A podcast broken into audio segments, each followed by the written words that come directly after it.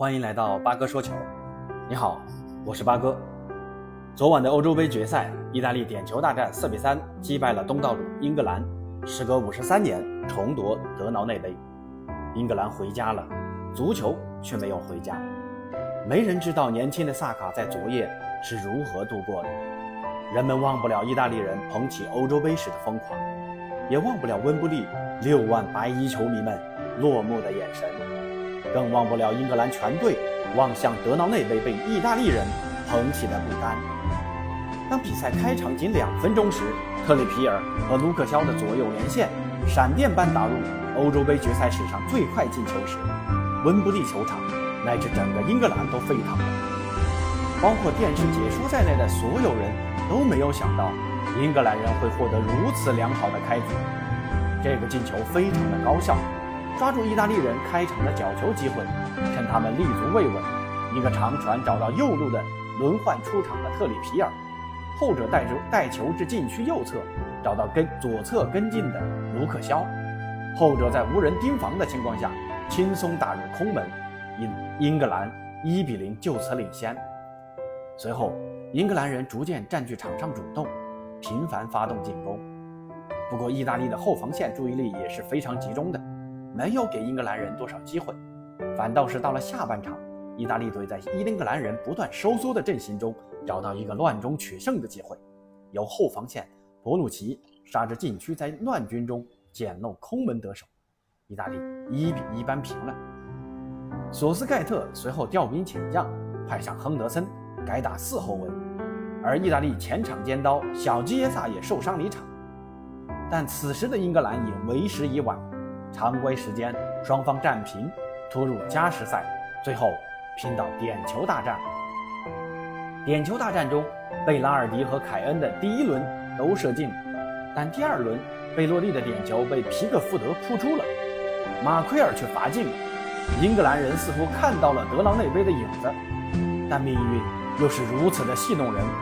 第三轮打进一球的博努奇顶住压力，轻松罚进；而拉什福德的射门太过追求角度，被立柱挡出。第四轮，贝尔纳代斯基稳稳罚进，而年轻的桑乔罚丢了。连续两轮点球不进，让局势瞬间逆转，胜利的天平朝向了意大利。最后一轮，意大利由若日尼奥来主罚。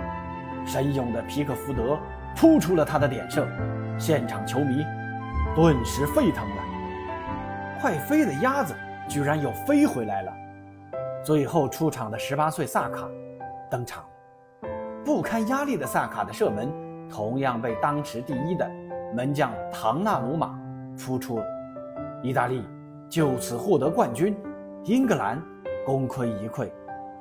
唐纳鲁马也因此获得了本届杯赛的。最佳球员。罚丢点球的萨卡无比自责的表情，让人不由得心生怜惜之心。今夜的伦敦注定无眠。那八哥作为天下足球的忠实拥趸，套用点，套用一下天下足球的文案，为英格兰的出局和意大利的夺冠做个回顾吧。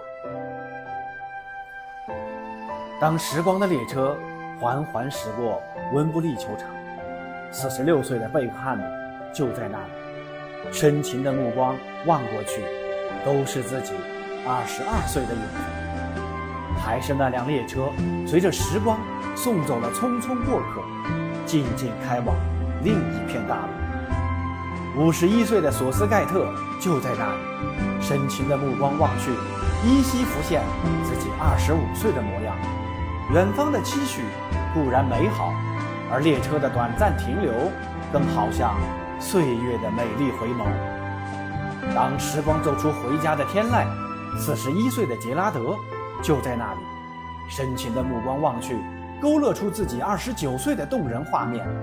渐行渐远的德劳内杯，默默带走了属于伦敦的喧嚣，却指引着一路追随的人们去追寻那段逝去的时光。当岁月含泪悄悄转身。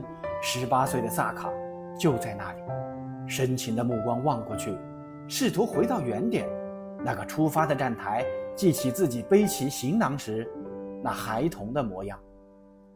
就在那时光隧道里，总有一个瞬间，让你分不清自己是三十二岁还是二十二岁；总有一次相遇，让你无悔倾尽所有过往；总有一幕场景，让你以为青春可以重来；总有一次回首，让你怎么也看不清自己年轻的模样。走出时光隧道，你终于豁然开朗。五十五年的等待，五十五年的期许，就在今夜。虽然你们仍未触摸到那一丝冰凉，但明年的世界杯，你们定将再次让世界震惊。还是回到伦敦吧，通往罗马的快车一趟一趟地运行着，这里面总会有过客迎来新生。二零二一年七月十二日，德劳内杯。即将迎来自己的新主人——意大利。博鲁奇的乱军取胜，让意大利人从死神手中挽回一条命。教练席上的曼奇尼激动万分，他是意大利的传奇。正是这位传奇带领崭新的意大利创造新的传奇。时隔五十八年，意大利人再次捧得欧洲杯。老而弥坚的博努奇用一粒金子般的进球告诉所有人：永远不要低估意大利人。当亚平宁的微风吹过飘逸的长发，当地中海的湛蓝照进深邃的眼神，当斗士的不屈融入沸腾的血液，当德劳内杯的荣誉簿上再次誊写意大利的名字时，意大利人为你而骄傲。欧洲杯就此落下了帷幕。但八哥说球不会就此停下前进的脚步。即将开打的奥运会、五大联赛、世界杯预选赛十二强赛，八哥仍会和大家共同见证。也欢迎关注、订阅主播，咱们下次节目见。